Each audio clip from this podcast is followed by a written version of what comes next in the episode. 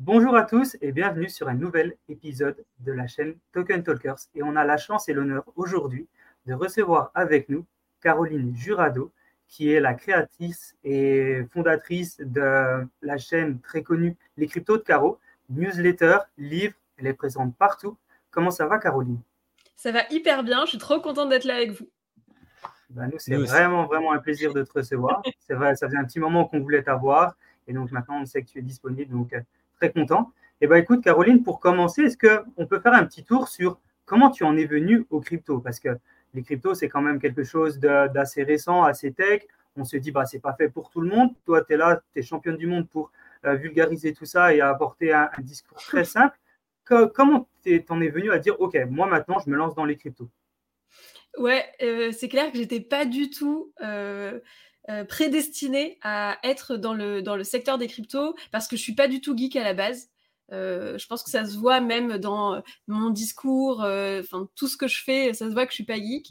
Mais il se trouve que quand j'avais créé ma première startup, j'étais dans un espace de coworking que je squattais illégalement parce que j'avais pas une thune à l'époque, et, et que mes voisins, eux, ils avaient une boîte tech, c'était des développeurs, et ils ils avaient totalement foiré leur boîte. Franchement, elle marchait pas du tout.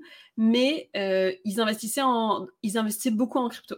Donc, on était en 2015 à l'époque. Ils investissaient énormément en crypto et moi, je les prenais pour des énormes losers. Euh, et ils faisaient que de me dire, mais Caro, on avait un débat, c'était infini. Caro, tu comprends rien. Toi, tu travailles trop dur, tu essaies de faire une bonne boîte et tout, mais regarde, nous, on a capté la vie, on investit en crypto. Et moi, j'étais là, genre, mes bandes de nazes, vous allez tout rater, etc. Et euh, moi, trois ans après, j'ai revendu ma boîte, j'ai gagné un peu d'argent, euh, mais eux, ils étaient euh, multimillionnaires, quoi. Ils avaient investi un peu avant tout le monde, quoi. Et, et donc, comme 100% des personnes qui sont rentrées dans les cryptos, j'y suis rentrée à cause d'un énorme somme absolu d'être passée à côté d'une opportunité. Et donc, quand j'ai vu ça, je me suis dit, putain, c'est pas possible que tu passes à côté de ça parce que tu as cru que c'était trop compliqué pour toi, tu les as pris pour des, geeks qui comprenaient rien à la vie. Et donc, euh, j'ai passé euh, bah, tout le temps que j'avais à commencer à me renseigner sur les cryptos, euh, à cause vraiment à cause de vraiment à cause de la FOMO quoi. Et comme tout le monde, je pense, j'ai énormément galéré à comprendre ce secteur. Je trouve que tout était très compliqué, les ressources en français étaient pas claires. Enfin, rien n'était simple pour moi en tout cas. Et je me suis dit, c'est bizarre que euh, ça soit aussi compliqué. Je suis quand même pas bête. Je devrais comprendre ce truc-là. Et donc, euh, je me suis dit, en fait, c'est juste qu'il n'y a pas de ressources accessibles pour des gens comme moi, enfin, genre euh, des fans de Britney Spears et d'Harry Potter, tu vois, qui sont pas des énormes geeks et qui ont quand même envie de comprendre ce truc-là. Et donc, c'est à partir de là que j'ai commencé à aussi produire du contenu sur le sujet. Donc, tu as commencé par l'éducation, en gros. Tu as, as, commencé à toi apprendre et en même temps dire OK, moi j'ai compris, maintenant je suis capable d'éduquer. Et c'est comme ça que tu as lancé, t'es lancé. Ouais, euh, je pense que c'est arrivé à peu près un an et demi euh, après avoir, euh, un an et demi ou deux ans après avoir commencé à vraiment me plonger dans le milieu des cryptos, j'ai commencé à produire du contenu dessus. Ouais, mais à la base, c'était rien du tout. Je faisais ça pour m'amuser parce que la boîte que je dirigeais à ce moment-là, bah, c'était une boîte qui m'amusait pas tellement. Je me disais, bon, bah ok, c'est mon boulot, mais c'est pas si marrant que ça ce que je fais. Et donc, je cherchais un truc pour m'amuser par ailleurs. Et c'était ça. Ok. Et c'était quoi cette première boîte, du coup, que tu as lancée, que tu as eu la chance de revendre? Tu peux. Oui, rien à voir avec Rien à voir. C'était un, logiciel RH. Euh, wow. Euh, ouais, ouais, que je vendais au, DRH du CAC 40 pour euh, prendre en compte la vie des salariés de la boîte de manière plus régulière. Ok, ouais, donc tu étais déjà quand même un peu dans la, dans, dans, la tech, pas la tech du tout crypto, mais tu étais quand même déjà bien visionnaire. Tu étais loin de. Ouais, tu étais déjà entrepreneuse dans l'âme, tu avais des bonnes idées, tu étais capable de lancer des choses. Ouais, félicitations. Puis tu as réussi à la revendre et puis, euh, et puis du coup, tu es passé de, de l'ARH au crypto. Quoi. Là, c'est plus, un, c'est plus un saut, là, c'est un pont, carrément. Là, c'est deux, deux mondes différents. Ouais, c'est clair, mais je pensais jamais que ça arriverait. Même quand je me suis lancée euh, à, à, créer du contenu sur les cryptos, j'ai jamais cru que un jour je lâcherai mon business euh, euh, principal pour me mettre à temps plein dessus, que ça deviendrait une vraie boîte, etc. Jamais, je, je m'y attendais pas du tout.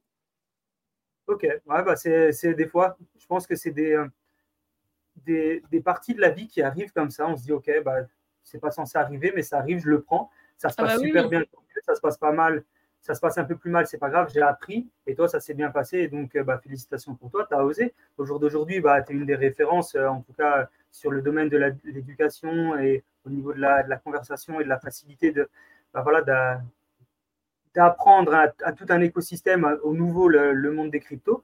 Et euh, on sait que tu touches aussi beaucoup, beaucoup de femmes. Et félicitations, félicitations à toi, parce que c'est un domaine qui est, qui est, récent et malheureusement, il y a beaucoup d'hommes et c'est voilà, c'est pas forcément facile. Et toi, tu es là, tu dois te battre au milieu de, de cet univers, euh, de cet univers et aller toucher des femmes. Et bah, félicitations à toi. Je pense que ça ne doit pas être facile tous les jours d'être dans cet écosystème où, euh, où bah, on essaye d'être un petit peu différent parmi tant d'autres et toi, tu arrives et euh, qu'est-ce que tu as, qu'est-ce que qu'est-ce qui est pour toi important de mettre en avant pour montrer ta différence et de, là de dire ok parce qu'aujourd'hui tu as là une des plus grosses newsletters francophones peut-être même la plus grosse newsletter francophone.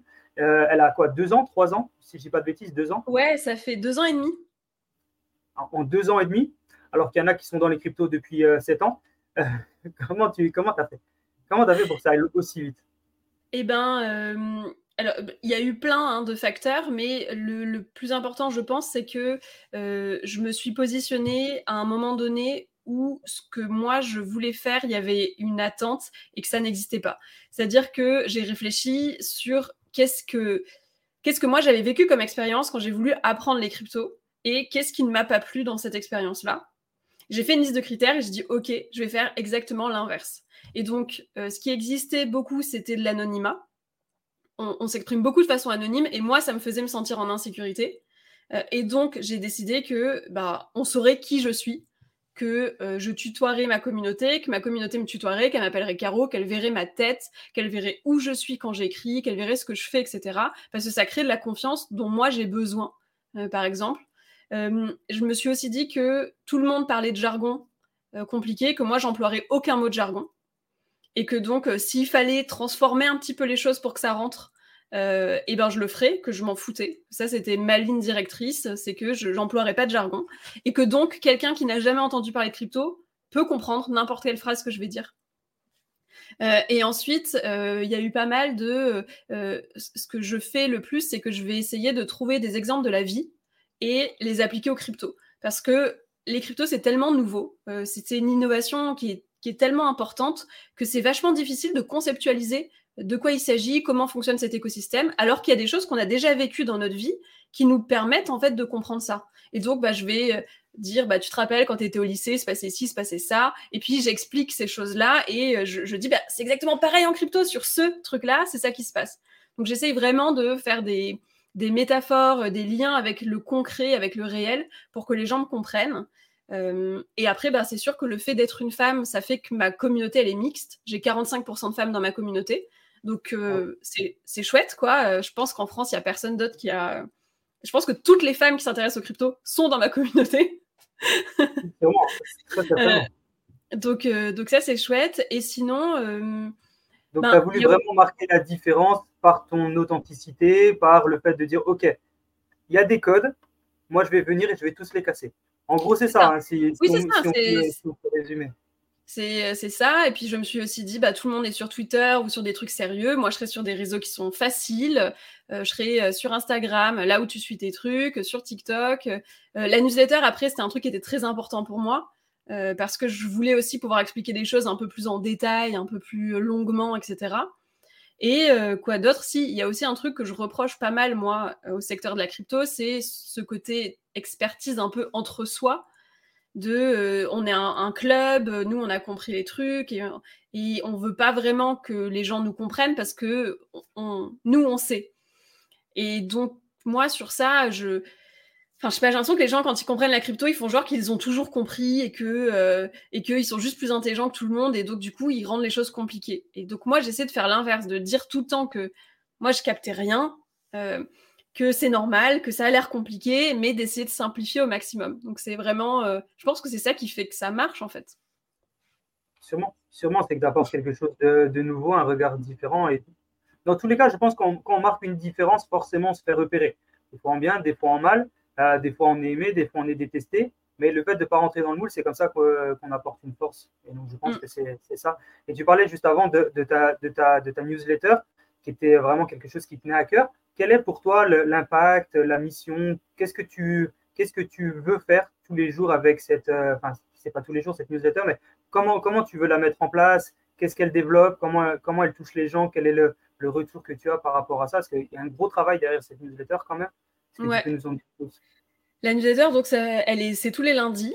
Euh, et euh, mon but, ça va être. Précise de... l'a reçue ce matin, donc euh, ça veut dire que lundi. Mais ça marche très très bien, elle est magnifique.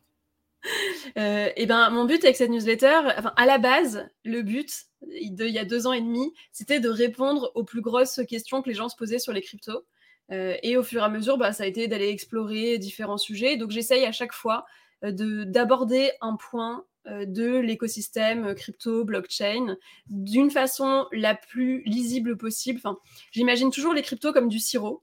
Genre, c'est trop bon, mais c'est hyper sucré. Tu peux pas le boire comme ça. Tu dois le diluer dans beaucoup d'eau pour que ça se boive bien.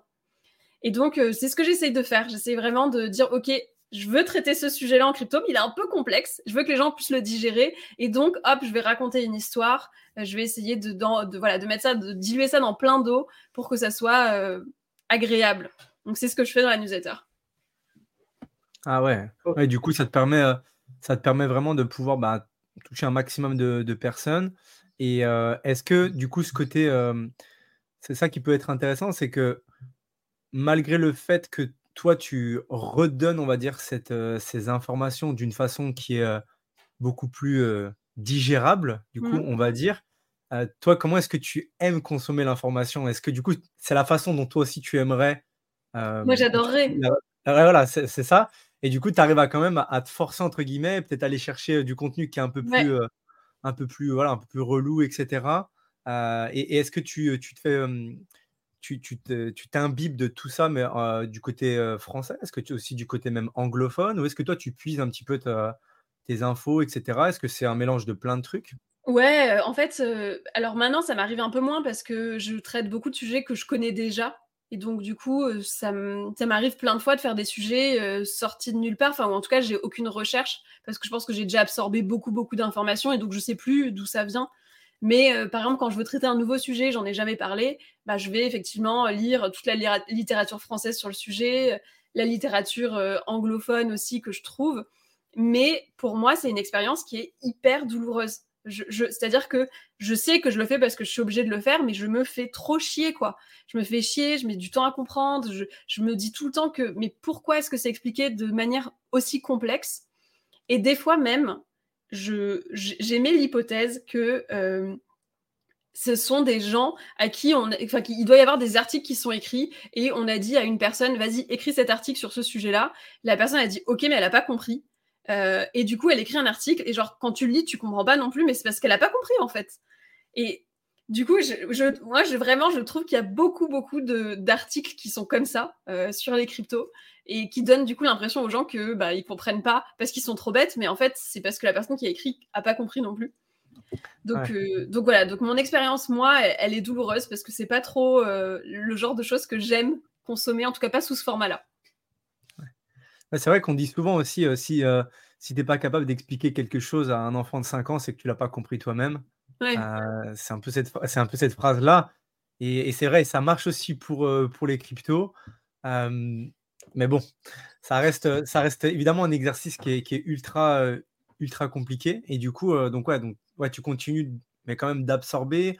Oui, oui. Est-ce que, est-ce que du coup, tu participes aussi à, des événements non. non, je ne sais pas? Ah, enfin, c'est intéressant parce que en général, c'est ça. C'est soit il y a des gens qui vont à tous les événements, il y a des gens qui vont pas du tout aux événements. Toi, tu es plutôt euh, anti-événement ou ça, t'intéresse pas forcément? Ben, Quand on m'invite en tant que speaker, euh, je vais, je vais y aller. Pas tout le temps, mais des fois. Euh, mais sinon, y participer, en franchement, non, j'aime pas ça, quoi. je trouve ça. Je pense que comme je suis mauvaise en small talk et je m'ennuie vite et bref du coup j'en tire vraiment pas le, meilleur parti donc finalement je me dis je préfère utiliser ce temps à créer du contenu à voir mes amis ou faire des activités qui me plaisent plutôt que aller dans des événements en espérant soit de rencontrer des gens de l'écosystème, soit de... Enfin, je sais que je vais pas apprendre des nouvelles choses dans des événements, donc ce serait plutôt pour rencontrer des gens. Et euh, je suis trop mauvaise en fait. Euh, ouais, je suis vraiment trop mauvaise en small talk. Donc, euh, donc moi, j'arrive pas vraiment à rencontrer des gens de, cette manière-là. Donc, j'attends que les gens me contactent et dans ce cas, on va boire un café, on s'appelle ou j'en sais rien, et je les rencontre comme ça, quoi. Trop cool. Ouais, mais en fait, enfin, au final, tu es, 100% toi-même et, euh, euh, et, et, c'est ce qui t'a réussi jusqu'à présent. Donc, euh, donc voilà, pourquoi pas enfin, rester dans ta ligne. Et peut-être que ça peut être aussi, justement, peut-être à l'avenir, l'avenir nous le dira, mais l'occasion pour toi de créer des, des événements qui sont encore plus à ton image et qui sont loin de ce qu'on connaît aujourd'hui, qui aujourd'hui, bah, c'est des événements, comme tu dis, il y a les speakers, il y a, il y a, du, il y a le côté networking, etc. Et peut-être qu'en fait, bah, le jour où, tu fais un event, c'est, je sais pas, dans un parc, buffet canadien, musique, et puis, et puis voilà, enfin, je veux dire, un truc complètement, plutôt, plutôt informel, plutôt, plutôt très nature. je sais pas, tu vois, c'est ok, à voir intéressant en tout cas. Donc, pas du tout d'event, mais, mais quand même, tu continues en tout cas de te nourrir, de, nourrir de ça. Et, je suis curieux de savoir, du coup, parmi tout le Web 3, parmi bah, toute la technologie, etc., tout ce qu'il y a, quelles sont un petit peu, toi, les choses qui t'attirent le plus Je sais pas, je vois qu'il y, a les cryptos, il y a, il Metaverse, il y a la tokenisation qui est en train d'arriver, il y a, il y a vraiment, c'est énorme. Toi, quels sont un peu les thèmes que, que tu aimes, que tu aimes aborder ou, même qui te plaisent et qui te fascinent le plus dans cet écosystème? C'est très très dur de répondre à ça parce que ce que j'adore dans les cryptos, c'est que c'est un sujet qui est très profond et que tu as plein, justement, tu as plein de choses à l'explorer. moi, je me passionne pour euh, bah, découvrir des trucs sur les métaverses. J'adore euh, ben, ma grande. Euh, genre, mon grand intérêt du moment, c'est vraiment bah, tous ces trucs-là de tokenisation, de ces projets qui viennent transformer des choses du quotidien en apportant la technologie blockchain. Et ben, pour l'instant, on se rend pas encore compte euh, à quel point. Euh, en fait, j'ai trop hâte qu'on en soit au moment où on va utiliser la blockchain, on ne saura même pas. ça sera totalement transparent pour nous, mais ça va être juste tellement plus facile dans notre vie. Et donc, euh, ça, c'est ça, c'est des trucs qui m'intéressent pas mal. Mais je suis quelqu'un de très curieux, donc je suis tous les sujets m'intéressent. Et ce qui m'intéresse le plus, ça va être de me dire comment est-ce que je peux en faire une histoire qui est intéressante pour les autres. Euh, donc c'est plus, c'est plus ça. moi qui me plaît. Hmm? C'est vraiment pas facile ça, de trouver toujours une histoire comme ça. Storyteller euh, un truc aussi compliqué, comme euh, le disait Lupo juste avant. Enfin, il faut savoir l'expliquer à quelqu'un comme s'il avait 5 ans. et souvent, les gens, justement, ils l'expliquent très mal parce qu'ils l'ont pas compris. Et de toujours essayer de trouver une façon, un angle, une approche d'expliquer quelque chose comme ça, bah, franchement, ça ne doit pas être facile toujours. Tu dois un petit peu, un petit peu t'arracher les cheveux en me oh là là, mais c'est quoi cette nouveauté? Comment je vais pouvoir l'expliquer? C'est quelque chose sur lequel tu travailles ou c'est un peu plus euh, inné euh, Toi, c'est facile d'expliquer ce genre de choses. Il y en a qui sont assez, euh, peut-être, voilà, ils, prennent une info, ils sont capables. Je sais que Lupo, il est comme ça. Il prend une information en deux secondes, il est capable de te l'expliquer très facilement. Et moi, j'ai besoin de beaucoup plus travailler avant de pouvoir expliquer quelque chose. Est-ce que toi, tu es plutôt du mode je, je, je je la reçois et je la sors comme ça, ou tu travailles un peu plus euh, pour vraiment trouver le bon angle non, j'ai un gros travail de. Enfin, tous les jours, j'écris. Enfin, je commence chacune de mes journées de travail par écrire pendant une heure et demie euh, à propos des cryptos. Euh, et où, en fait, bah, je, parle d'un sujet, j'essaie de le rendre plus, plus simple, j'essaie de trouver une histoire. et donc, je repasse dessus tous les jours. Après, quand je me sens bien, bah, je, passe sur un autre truc. Donc, c'est quand même un truc que je fais, enfin, que je travaille, que que je viens nourrir tous les jours. Donc c'est un entraînement, on va dire. Ouais. C'est un entraînement, c'est un entraînement au quotidien. Et, et pareil, comment tu comment arrives à aborder ta, communauté? Tu as une grosse présence sur les réseaux sociaux, tu as vraiment un, grand rôle sur euh, la compréhension des cryptos. Euh, est-ce qu'on peut parler un petit peu de, ton approche et de ton concept de base? Comment, comment, tu, comment tu, tu veux faciliter les gens? Euh, Est-ce que toi, ton objectif, c'est vraiment de toucher tous les publics? Est-ce que c'est de toucher aussi les gens qui sont qui sont vraiment experts ou c'est vraiment plutôt les, hmm. débutants? Parle-nous un petit peu de ton approche et de ta vision par rapport à, ton contenu sur les réseaux. En fait, c'est facile. Moi, je veux toucher la carreau d'il y a 5 ans ou 6 ans. Euh, grosso modo, je, voilà, je veux toucher des gens euh, qui sont euh, des hommes et des femmes, qui vont être des, des personnes plutôt lambda, qui ont une curiosité, mais qui qui comprennent pas bien comment fonctionne cet écosystème en fait, je suis la première marche. Tu connais rien au crypto, tu passes par moi, tu comprends assez pour pouvoir t'installer dans le pays. Et après, bah, tu vas aller consommer du contenu d'experts parce que tu le comprendras, parce que du coup, bah, ça sera moins compliqué, etc. Donc, euh, euh, moi, j'ai vraiment vocation à faire la première marche. Je m'intéresse pas du tout aux gens qui comprennent bien les cryptos parce que c'est parce que ça m'amuse pas de faire du contenu d'expertise. Je trouve ça beaucoup moins marrant et il y a des gens qui le font beaucoup beaucoup mieux que moi donc j'ai moi, j'ai pas envie d'aller sur ça. Je, préfère. Et d'ailleurs, je, je me dis que du coup, ma place dans les cryptos, elle est importante parce que il y a beaucoup, beaucoup, beaucoup d'experts qui ont du mal à parler avec les gens qui connaissent pas. Forcément, ils sont trop experts, ils ont trop leur jargon, etc. Bon, bah, il manque une marche et c'est moi cette marche-là. Donc, ça, c'est ma, ma, vocation à moi, ma position, c'est ça.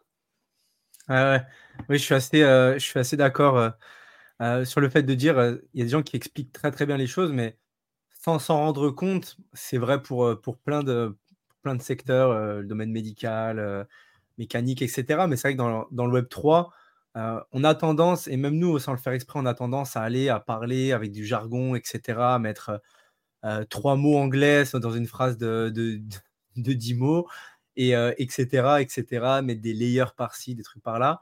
Alors que alors que oui, comme tu dis, le fait de pouvoir arriver et que quand les gens arrivent sur un contenu euh, que toi tu as produit et qui parle tout simplement, qui me parle vraiment le plus simplement du monde avec des choses avec lesquelles les gens peuvent s'identifier, avec comme tu dis des histoires et comme tu fais très bien euh, des comparaisons, des métaphores, bah, en fait les gens vont se dire ah oui en fait bah, c'est hyper simple et ça va donner cet élan à dire bon on va aller voir un petit peu près, on va aller voir un peu après pardon qu'est-ce qu'il y a et comme tu le dis, bah, après, il y, y, a la newsletter, il y a aussi tout le, tout le contenu. Et du coup, aujourd'hui, bah, c'est euh, vraiment ce que tu fais bah, à 100%, c'est ton activité. Mmh. Et, euh, et, comment ça se gère une activité de créatrice de contenu, du coup, euh, à 100% quel, rythme, quel rythme est-ce que toi, tu as? Est-ce que tu arrives à, à, avoir une harmonie? Alors, on ne parle pas forcément d'équilibre, mais quelle harmonie est-ce que tu arrives à avoir? Est-ce que tu arrives à, à, je sais pas, couper ta journée en deux, en trois Est-ce que tu as un planning assez euh, flexible? Euh, comment est-ce que tu t'organises pour créer autant de contenu euh, et de qualité? En fait, j'ai une routine créative qui est très importante pour moi. Donc, je vous le disais, je commence bah, toutes mes journées par une heure et demie d'écriture sur les cryptos. Après, il va y avoir une demi-journée par semaine où je vais écrire des scripts pour des vidéos, ou ensuite je vais les tourner, je vais les monter, et puis je vais écrire des billets d'humeur sur X et Y sujet. Grosso modo, moi j'ai quand même 80% de mon temps qui est dédié à créer du contenu. Donc, euh, et le reste du temps, ça va être un peu de la logistique, de l'admin, euh, etc. Euh, des, bah, des, des, podcasts comme avec vous, des trucs comme ça. Mais sinon, mon job, c'est vraiment beaucoup de lire, d'écrire et de, et de tourner des choses. Donc, mon job, c'est un, c'est un rêve, hein, franchement. Ah, pour beaucoup de gens, pour beaucoup de gens, c'est vrai que créateur de contenu, c'est un rêve mais c'est aussi un vrai métier. Hein. C'est pas juste ah euh, je me lève le matin, je sors trois photos et c'est fini. Non, on sait que tu fais un énorme travail et comme tu l'as dit, c'est une bonne partie de ta journée. Et, euh, et c'est ce qui fait aussi que bah, c'est un vrai métier que tout le monde ne peut pas le faire. Qu'il faut savoir le faire, il faut savoir parler, il faut savoir, euh, savoir expliquer les choses. Par rapport à ça, est-ce que ton expérience dans la, dans la vente du B2B, notamment quand as, tu closais ta startup pour, pour mmh. des boîtes RH, est-ce que tu penses que cette expérience t'a accompagné dans la façon d'approcher des choses parfois compliquées techniques et en choses simples? Est-ce que, est -ce, que ce genre d'expérience t'a facilité après aussi à expliquer en, et en créant du contenu? Euh, je sais pas. Euh, en fait, dans mon premier job, avant de me lancer ma startup, je bossais dans une boîte RH et à l'époque, j'avais créé un blog anonyme parce que j'avais pas le droit de le faire dans mon boulot sur les RH. Euh, et donc, du coup, j'utilisais tous les trucs que j'apprenais dans, dans, ma boîte. Je trouvais qu'ils étaient hyper snob, ils parlaient des RH de manière super compliquée. Et j'avais créé un blog pour les jeunes RH. Et du coup, j'écrivais ces trucs-là. Et, euh, et, ma boîte, à l'époque, tous les ans, elle récompensait ben, un site RH de l'année. quoi. Elle faisait, une, elle faisait un truc, je sais plus comment on appelle ça, un trophée. quoi. Et moi, il y a une année où je l'ai gagné, ce trophée-là, sans que personne sache que c'était moi, parce qu'en fait, c'était anonyme, parce que moi, j'avais pas le droit de le faire. Incroyable. Et donc, en fait, ce truc-là de, vulgariser euh, des sujets que j'estime être traités d'une mauvaise manière, euh, c'est un truc que j'ai toujours eu, que j'ai toujours fait. Hum. Ouais, c'est ton ADN. Ouais, oui, oui. Ça, c'est un truc qui est assez facile, enfin, que j'aime faire en tout cas. Euh, maintenant, je pense que d'avoir monté des boîtes avant d'être devenue créatrice de contenu, ça m'a permis d'avoir un angle très entrepreneurial. C'est-à-dire que là, je dis que mon job, c'est un rêve parce qu'en fait, j'ai mis en place un business qui fonctionne tellement bien que euh, j'ai pu déléguer les trucs que j'avais pas envie de faire, j'ai pu organiser les choses euh, pour que ben, tout tourne, pour que moi, je puisse me concentrer à 80% sur ben, faire des trucs créatifs que j'estime être de meilleure qualité, enfin la meilleure qualité que je puisse faire pour la proposer à ma communauté. Et ça, c'est, enfin, pour moi, c'est une vision très entrepreneuriale parce que j'ai fait en sorte tout de suite d'être rentable. J'ai jamais eu besoin de lever des fonds. Euh, j'ai, enfin voilà, j'ai, j'ai une façon de travailler qui va être très entrepreneuriale, quoi. Ok, ok. Donc euh, ouais, très méthodique et euh, je comprends. Et quand tu parles d'entrepreneuriat, bah, d'entrepreneuriat, il y, a, y a une startup que tu as lancée, enfin une activité que tu as lancée il n'y a pas longtemps, qui c'est Closing Baby, qui est. Oui, bah, c'était la... ouais accompagner les startups euh, dedans. Tu peux nous en dire plus aussi? Parce que ça oui. Ben, en fait, quand j'ai euh, vendu ma première boîte, j'ai été euh, salarié de mon acquéreur pendant deux ans. ça, c'était dans le contrat de vente. Hein, et quand je les ai quittés, je ne savais pas quoi faire. J'avais un peu d'argent, mais je savais pas quoi lancer quoi, comme, comme, comme business. Je savais juste que j'avais envie de repartir dans l'entrepreneuriat mais pas de, la même manière que ce que j'avais fait jusque-là, parce que lever des fonds, diriger une équipe de 10 personnes, euh, euh, c'est beaucoup de... C'était une façon de travailler qui me rendait pas si heureuse que ça finalement, même, c'était, même si ça apportait quand même beaucoup de valorisation. Et donc, je me suis dit, en attendant de savoir quoi faire, tu vas utiliser ce que tu, ce que tu as comme compétence. Et il se trouve que j'étais une très bonne commerciale en B2B, euh, parce que bah, c'est ce qui avait permis à ma première boîte d'être bah, d'être rentable. Quand j'ai été euh, euh, rachetée par cette autre boîte, je suis devenue directrice commerciale de cette boîte, donc c'est un truc que j'avais beaucoup fait.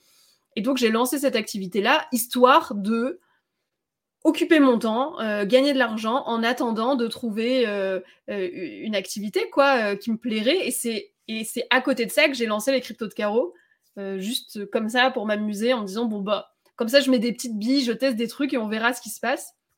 Et c'est vrai que ben en janvier, euh, ben pas ce janvier-là, mais janvier d'avant, euh, c'est là que j'ai tout arrêté. Je suis passée à temps plein sur les cryptos de carreau, ouais.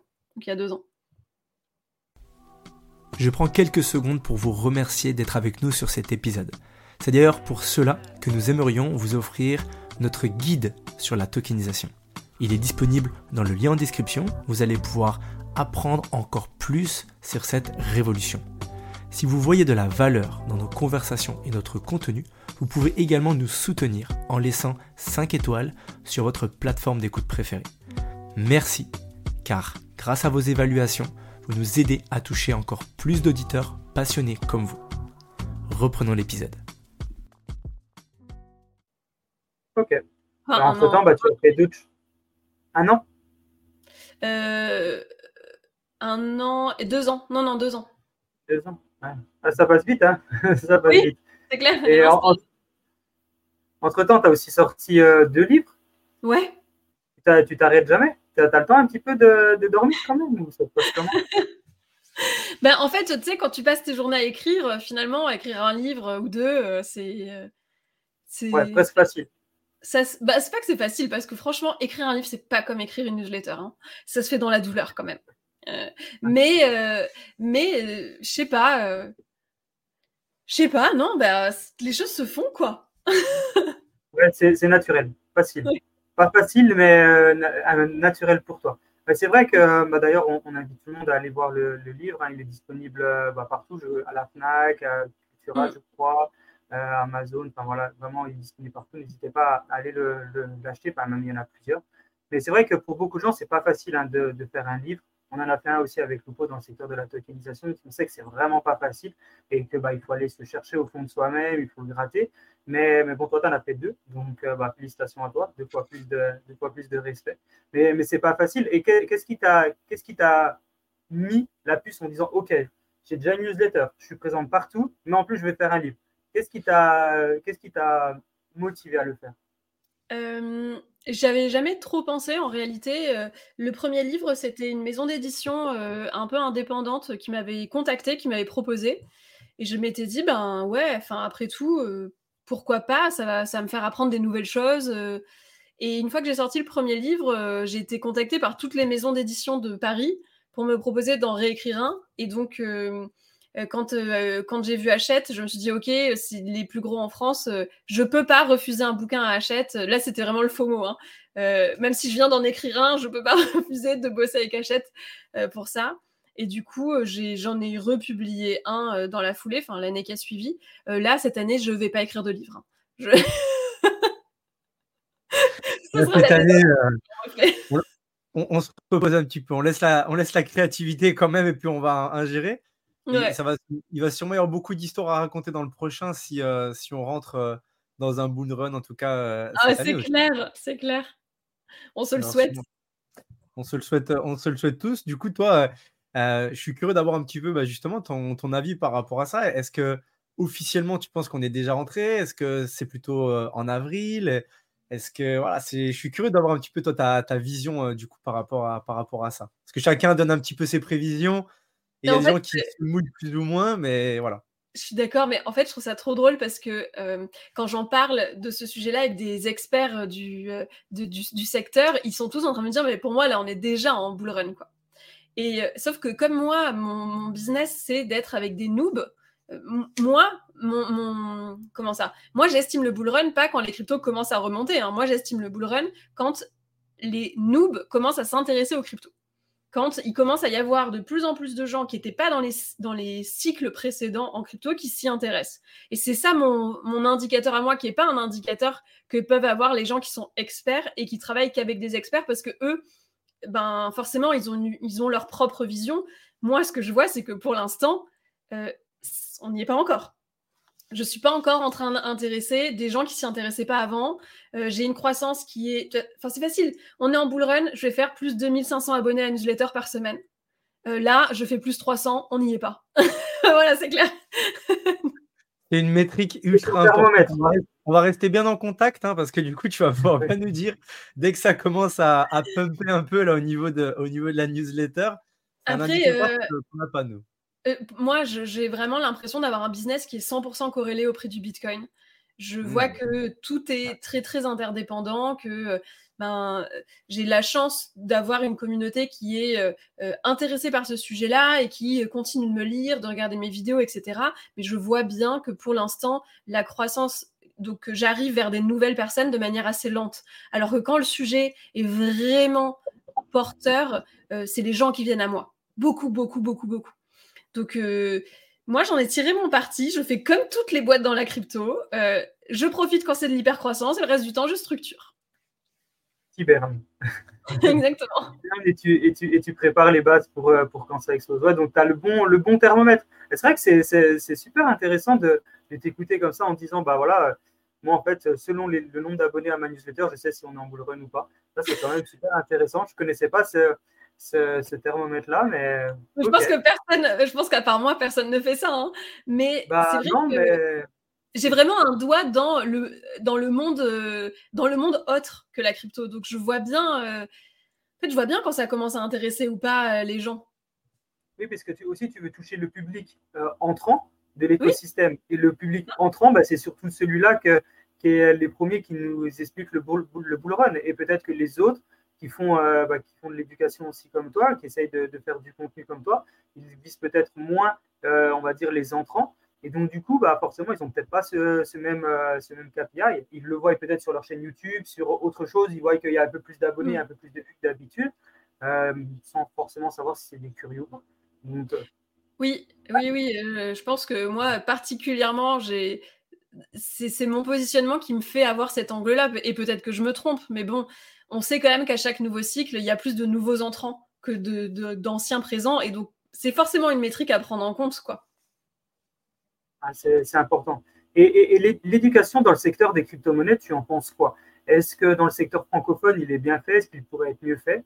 Euh, Pour les personnes qui sont nouveaux, est-ce qu'effectivement, c'est important de se former, de se former par exemple avec toi ou, avec d'autres? Mm-hmm. Qu'est-ce que tu en penses? Moi, moi personnellement, je, sais hein, qu'il faut, se former, mais, mais, mais qu'est-ce, que, qu'est-ce que tu en penses? Est-ce que vraiment l'éducation dans ce secteur, c'est, c'est quand même une des clés? Euh, alors oui, je trouve que l'éducation, évidemment, c'est un, enfin, c'est un point qui est clé dans euh, l'écosystème des cryptos parce qu'il y a un moment donné, si on veut que ça se développe, il faut l'expliquer aux gens. Euh, je sais pas si vous vous rappelez, euh, je sais pas quel âge vous avez, mais enfin bon, euh, à l'époque, euh, quand, quand Internet est arrivé et que les gens étaient persuadés qu'en l'an 2000, on allait tous mourir à cause d'Internet, genre clairement, je pense que pour cette innovation-là, ils ont dû mettre en place des trésors d'éducation pour que les entreprises comprennent, pour que le grand public comprenne, etc. Et je pense que pour les cryptos, c'est exactement la même chose qui se passe. c'est, enfin, tout est tellement différent, tout, il y a tellement de jargon spécifique, le marché fonctionne d'une manière tellement particulière que tu es obligé à un moment donné, et puis c'est risqué, c'est quand même un marché sur lequel les gens investissent, euh, et, et, où en plus un marché sur lequel les gens qui comprennent deux mots ont l'impression qu'ils comprennent ce qui se passe et qui du coup bah, peuvent faire des, erreurs qui sont super importantes. quoi. Et bref, euh, donc je pense que l'éducation est primordiale euh, sur ce sujet-là sur ce secteur. Et je pense qu'il y a d'ailleurs la place pour beaucoup, beaucoup, beaucoup de vulgarisateurs euh, sur le sujet encore, hein, franchement. on, est on est persuadé, ça on en est persuadé, euh, euh, mais ça serait bien qu'on ait plus de femmes aussi dans l'écosystème, parce que que ça soit comme cliente, comme investisseur, mais comme entrepreneur. Et, et, pour toi, qui est, qui est une entrepreneur au féminin dans ce domaine crypto, quel est le plus gros défi, les plus grosses opportunités de, de cette sphère de cette sphère crypto ou blockchain, c'est quoi, c'est quoi pour toi les plus, euh, peut-être les plus grosses difficultés ou les plus gros défis à, l'heure actuelle pour euh, le fait qu'il n'y ait pas plus de femmes dans l'écosystème? Ben, ce qui fait qu'il n'y ait pas beaucoup de femmes dans l'écosystème, pour moi, c'est qu'il n'y a pas beaucoup de femmes visibles mhm. qui permettent de s'affiler. Enfin, tu vois, typiquement, en France, il y a des études qui sont faites tous les ans sur les investisseurs crypto. Et ces études, elles sont faites en partenariat avec des sites comme Cryptost et compagnie, et qui donc disent qu'il va y avoir 4% de femmes qui investissent en crypto. Si ne serait-ce qu'on prenait en compte ma newsletter à moi, ma communauté, c'est pas les mêmes chiffres qu'on aurait. Tu vois, donc il y a aussi euh, des. Alors, on a des, on a des biais liés au fait que, ben, ok, euh, c'est c'est un secteur où il y a particulièrement des hommes, et donc du coup, il y a une, qui sont visibles et donc ça attire des hommes. Et alors que quand tu es une femme, bah forcément, tu attires plus de mixité. Euh, il y a ce sujet-là. Et puis il y a aussi le sujet de, voilà, euh, ben, selon où on va chercher nos chiffres, on trouve ce qu'on trouve. quoi. Euh. Et toi, dans tes chiffres, toi, c'est presque moitié, moitié des femmes, 45%, tu disais avant. c'est énorme. Hein. ouais. Ben, moi, je trouve pas ça bizarre. En fait, je me dis juste que, ben, en fait, comme quoi, euh, être une créatrice de contenu, ça permet d'attirer euh, des hommes qui s'intéressent au sujet et des femmes qui vont pas se sentir exclues ou qui vont pas avoir l'impression que c'est pas fait pour elles parce que j'utilise des codes qui vont être beaucoup plus mainstream que les codes de la crypto classique. D'accord. Et quels sont, quels tes objectifs en termes d'évolution, de, notamment sur la partie euh, newsletter? Est-ce que ton objectif, c'est qu'elle multiplie par deux dans, les prochains, dans les prochains, la prochaine année? Que tu t'es fixé des petites, euh, des petites ambitions, des petits objectifs à la Figure-toi que je ne me fixe, pas ce genre d'objectif parce que je suis tellement corrélée à la croissance du Bitcoin ah. que, en fait, euh, moi, je. J'aimerais bien hein, que, que la newsletter double d'ici la fin de l'année et ça, ça dépendra beaucoup de si jamais le Bitcoin repart euh, comme ce qu'on l'espère tous ou pas. mais je, en fait, je me prends plus trop la tête avec ça. Enfin, tous les ans, je double mon chiffre d'affaires. Euh, ok, c'est cool. Euh, euh, je fais une croissance qui est, qui est continue et qui est relativement stable, enfin qui est relativement solide, même dans les périodes où les cryptos sont basses. Je, crois que je me satisfais pas mal de ce que j'ai, sans me mettre trop de pression. Enfin, je sais pas, je trouve ça stressant en fait de se mettre ce genre d'objectif là en tête. J'aurais l'impression d'échouer alors que ça dépend pas vraiment de moi. Enfin, pas que de moi en tout cas, ces trucs là. Ouais, c'est vrai que, comme tu dis, si en plus tu as vraiment remarqué ça, enfin, on le remarque tous dans le Web3 où, euh, dans tous les cas, l'intérêt, il est grandissant. Plus les cryptos en parlent, plus Bitcoin il est haut et plus bah, voilà, bah, tous les créateurs de contenu explosent et parce qu'il y a énormément de recherches, etc. Donc au final, c'est peut-être garder, garder les pieds sur terre et se dire, bon, moi je donne le max, day by day, je fais ce que j'ai à faire, je délivre mon contenu, mmh. j'apporte un maximum de valeur. Et au final, bah, ça, parce que ça, je le contrôle. Et le prix du Bitcoin, bah, malheureusement, on ne le contrôle pas encore, malheureusement ou heureusement. Et, euh, et, du coup, ça viendra. Et du coup, ça te permet aussi de, de, ouais, de, de garder plus de. Ouais, garder plus les pieds sur terre, garder plus de contrôle sur ce que tu fais et de moins être dans le, dans le rush. Et, ok. Et du coup, euh, en termes de contenu, euh, tu as des. c'est une métrique sur laquelle je suis curieux. Est-ce que tu as une.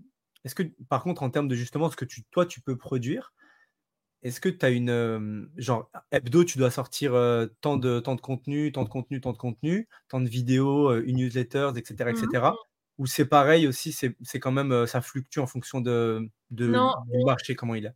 Non, ça, ça fluctue pas. je, je, produis toujours à peu près le même nombre de contenus. Donc, toutes les semaines, je produis une newsletter. Je vais produire cinq vidéos. Je vais produire un billet d'humeur. Et ensuite, là, ça fait un moment que je l'ai pas fait, mais ça va repartir. Je vais produire deux, deux posts pour, pour LinkedIn. Donc, grosso modo, ça, c'est mon, ça c'est ça c'est ma production de base et après souvent il va y avoir bah, des podcasts euh, soit pour moi, soit pour les autres euh, en plus, des vidéos sur YouTube, donc des vidéos plus longues. Euh, bah, quand il y a un livre, il y a un livre. Enfin, bref, il y a un peu, il y a des contenus qui vont être à des moments donnés, mais dans la semaine, dans tous les cas, le minimum du minimum, c'est qu'il y aura toujours une newsletter et cinq vidéos. Ok, ça c'est ton rythme de croisière qui te permet bah, d'optimiser ta croissance, de toujours quand même avoir donné de la valeur à ta communauté pour à mmh. aussi garder les gens dans cette communauté et pour que les gens voient que ça bouge parce que des fois on peut dire bah les gens peuvent se dire ok je viens mais ok s'il se passe pas grand chose ben ok je, je vais aller voir ailleurs donc de garder aussi les gens les gens en haleine et c'est un vrai truc et, et, cet esprit justement de, bah, de créativité tu l'alimentes est-ce que tu l'alimentes d'une certaine façon? Est-ce que tu on a on a vu un petit peu le côté le côté éveil mais le côté artistique, on va dire, mmh au sens pur.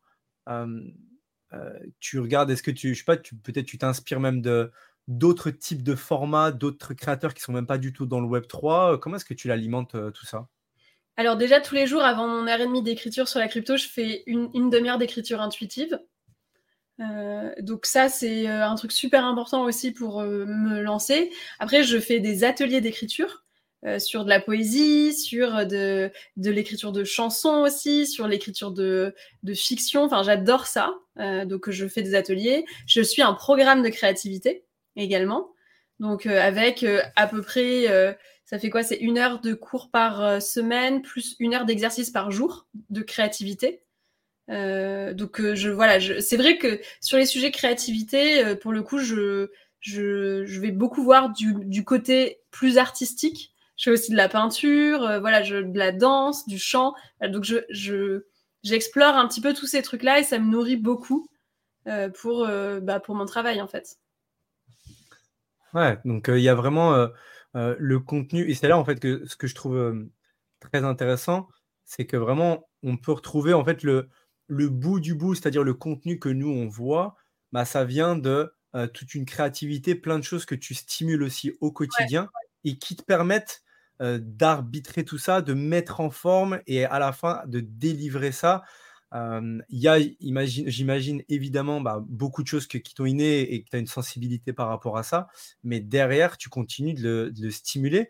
Et c'est intéressant parce qu'il y a des gens qui vont te dire Ah oui, mais ouais, bon, toi, tu as de la créativité, c'est facile pour toi, etc. Alors que ça reste quand même derrière un travail. Ça reste quand même quelque chose que tu vas stimuler encore plus, comme un sportif qui peut-être va avoir des. Oui, s'entraîne.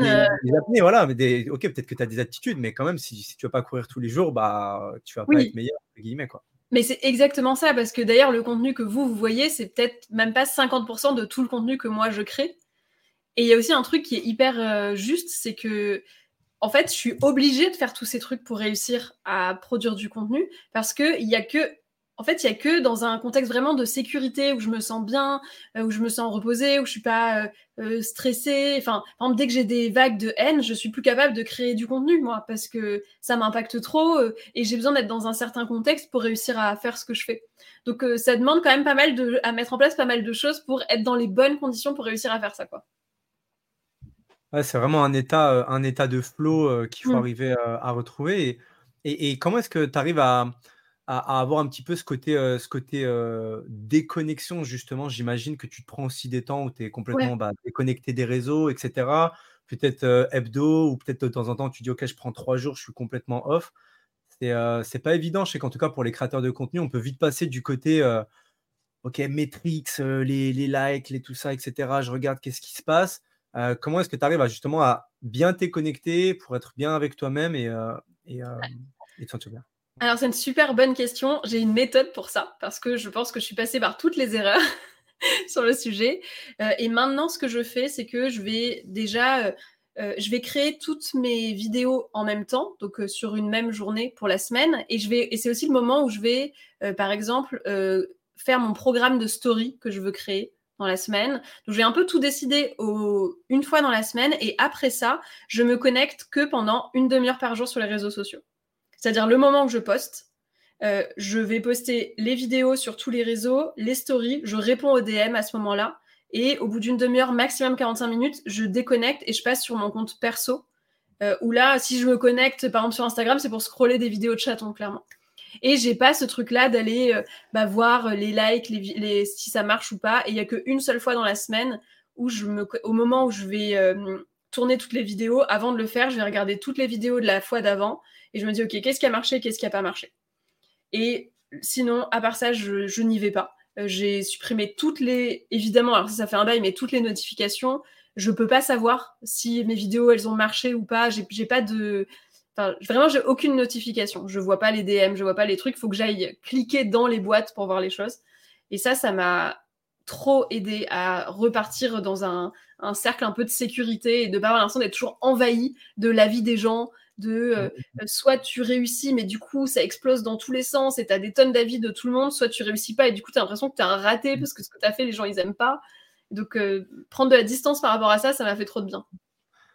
Ah, super intéressant, super intéressant parce que c'est vrai que beaucoup de créateurs de contenu qui, ont, qui ont du succès comme toi, euh, ont, même des équipes, je ne sais pas si toi c'est le cas, mais ont même des équipes qui font, qui publient tout parce que eux ils veulent même pas avoir les, les, applications sur leur téléphone tellement que justement, bah, voilà, ça pop-up de tous les côtés, ou ils, enfin, ça les, ça les perturbe. Toi, tu arrives à quand même garder cette gestion du coup de tes réseaux sociaux, c'est comme toi qui le fais, que, mmh. ou est-ce qu'il y a des gens qui t'aident par rapport à ça? Non, non, c'est moi qui le fais. Euh, par contre, j'ai mon assistante qui vient passer un coup sur euh, les DM auxquels j'ai pas répondu dans la journée. Euh, voilà, elle vient quand même toujours apporter une réponse sur des trucs. ou alors, si jamais je suis en, des fois, hein, par exemple, je peux, je suis pas bien pendant deux jours, je lui dis, écoute, là, je je vais pas aller sur les réseaux pendant deux jours. Est-ce que tu peux publier des vidéos pour moi? Enfin, elle est, elle est capable de prendre le relais. Euh, si jamais moi j'ai besoin de prendre de la distance. Mais je suis très vigilante à, ça parce que ça m'est quand même arrivé euh, quelquefois de me prendre des grosses, grosses shitstorms et de pas pouvoir bosser pendant des semaines. Donc maintenant, je sais qu'il faut que je fasse attention à ça. C'est un sujet qui est ultra. Euh, merci d'en parler si ouvertement parce que je sais que c'est un sujet qui est, qui est encore ultra. je je sais pas si tabou c'est le mot, mais en tout cas mm. encore, encore très sensible. Et je pense qu'on va y venir de plus en plus à justement bah, ces réseaux sociaux, de comment est-ce qu'on doit ou comment est-ce qu'on devrait les consommer euh, pour que ça n'affecte pas euh, notre, notre santé mentale, que ce soit euh, même nous en tant que consommateurs, entre guillemets, ou en tant que créateurs. Et je pense qu'il y a vraiment des, des, bonnes pratiques, comme tu as dit, des bonnes pratiques, des bonnes choses à, mettre en place dans son mmh. quotidien. ils ont fait de plus en plus, là, je vois des, des applications qui bloquent aussi complètement les applications, etc. Je pense qu'on y vient de plus en plus. Mais euh, super intéressant, euh, super intéressant en tout cas. Oui, on doit, euh, c'est à nous en tout cas de trouver pour nous-mêmes avec, le, avec des choses qui font que, qu'on se sent bien et après de le, divulguer. Toi, ton, ton, rapport avec les réseaux, il est du coup, il est quand même assez sain du coup maintenant. Mais ouais, tu dis que tu as eu ouais, deux, trois, deux, ah trois ou quoi, ou qui n'ont pas été cool quoi. Oui, et puis alors il y a eu ça, et puis il y a aussi, enfin franchement, la première année, je pense, j'ai été mais j'ai fait toutes les erreurs. Je regardais tous les jours euh, combien il y avait d'abonnés à la newsletter, euh, je recevais des notifications dès qu'il y avait de nouveaux abonnés, je recevais des notifications sur chacune de mes vidéos, j'allais voir tous les jours les commentaires, les machins. En fait, je me prenais une dose d'informations par jour euh, sur moi, sur la vie des gens sur moi tout le temps, qui était indécente. Et je pense que tant que t'es pas passé par là, tu peux tu peux pas te rendre compte à quel point c'est important vraiment d'être super euh, rigide, enfin en tout cas d'avoir un protocole, disons, qui te permette de rester en sécurité. Moi, il y a eu un moment, c'était soit j'arrêtais, je changeais de métier, soit je trouvais une solution pour pas être impacté euh, par, euh, par les réseaux sociaux, et bah, j'ai trouvé une solution, donc tant mieux, quoi. Heureusement pour, heureusement pour toute la communauté, en tout cas, je pense qu'ils sont, ils sont, ils sont contents. C'était peut-être aussi un peu le, prix à payer, entre guillemets, pour aussi voir toutes les choses qu'il y avait à faire, être OK, ça, ça marche, ça, ça marche pas, OK, je vois ça, et être entre guillemets à 200% connecté à ta communauté, à ton contenu, qui fait que derrière, tu dis, OK les gars, moi je sais, j'ai mon, j'ai mon 20-80 entre guillemets qui me permet d'avoir du bon contenu, je sais de quoi je veux parler, je sais de quoi je veux pas parler, etc. etc. Mais ok, ok, super. Après, je sais pas, j'ai l'impression que ce que j'ai vécu, c'est ce qu'ont vécu tous les gens qui ont commencé à avoir de la notoriété. Moi, avant ça, j'avais jamais parlé à plus de 30 personnes en même temps, quoi. Donc, enfin, même si j'étais entrepreneur, en fin de compte, ça t'arrive quand même pas si souvent que ça. Enfin, j'étais pas, j'étais pas connue, quoi, entre guillemets. Et du coup, ouais, ça te prend en fait quand tu, fais de l'hyper-croissance et tout d'un coup les gens te reconnaissent dans la rue et tout d'un coup les gens ont envie de te parler tout le temps, etc. Et, et t'es pas préparé, enfin tu t'attends pas. Et puis moi en plus je suis personne, enfin quand je pense aux vrais stars, j'imagine pas à quel point ça doit être délirant cette traversée quoi. Et, et euh, alors je sais pas si c'est moi qui applique un filtre euh, parce que je suis dans le Web 3, mais je trouve que dans le Web 3 et, notamment euh, tous les enfin tout, ce qui touche à l'investissement, en tout mmh. cas, euh, tu es très vite, euh, oh là là, mais incroyable, Caro, tu nous as parlé de ça, ça a pumpé, on, a fait, on a fait du, on a fait du cash, c'était trop bien. Et à l'inverse, quand ça dump, non, mais tu nous as parlé de ça, moi j'ai mis de l'argent, etc. Donc il y a aussi ce côté, euh, entre guillemets, invest, même si j'imagine que tu fais pas de conseil en investissement proprement dit, et que les gens font leurs recherches, et en tout cas c'est ce qu'ils doivent faire. mais il y a aussi un petit peu ce côté, comme il y a de l'argent investissement, eh ben, moi, j'ai trop de chance. Ce truc-là, je ne l'ai pas. Ah, tu l'as pas dit? Waouh, ok, super. Non, non, ça, je ne l'ai pas. j'ai ah. vraiment. Ouais, et je sais parce que j'ai trop de, de, de, gens que je connais qui me disent non, mais attends, moi, dès que les cryptos baissent, je me fais dégommer, moi, machin. Et comme, en fait, moi, je ne parle jamais de. Je, je, mentionne très rarement des noms de cryptos. Euh, ou alors, quand je le fais, ça va être sur des vidéos à la con ou j'en sais rien, mais c'est assez rare, en fait, que je fasse ça. Et du coup, j'ai pas ce genre de problème. Moi, j'ai plutôt les problèmes des, euh, des, des, acteurs concurrents qui ont des médias un peu plus d'expertise, qui vont dire ah, cette meuf-là, c'est une cagole, c'est une naze, nanana, et qui, vont, me troller. Moi, c'est ça que j'ai. Mais j'ai pas du ah tout les gens euh, de, qui me disent Ah, t'imagines, t'as parlé de ça, et en fait, machin. Ça n'existe pas dans mon univers. Et franchement, je suis trop heureuse parce que je pourrais pas supporter, je crois. Ouais, non, ouais, non mais alors, génial. Oui, parce que, mais en même temps, parce que tu t'es positionné en tant que en tant que voilà, je, parle d'une technologie, je parle de, de bienfaits de choses, mais je, ne parle pas de, comme tu dis, je suis pas là dans OK, donc je pense que euh, la prédiction, ça va être ça, etc. Ça, tu le fais pas du tout dans ton. Euh, non, ben, je, le fais juste sur euh, le prix du Bitcoin. Je dis genre, ah bah, a priori là, il pourrait monter jusque là. Je vois pas que ça monte plus ou quoi, mais franchement, c'est tellement anecdotique que j'ai pas de. Non, non. non mais, c'est très bien. J'imagine que tu vas pas commencer demain, du coup, euh, ton, journal, euh, la jure de prédiction. Donc, euh, je vous en parle. non, non, mais tu fais très, très là Où c'est triste.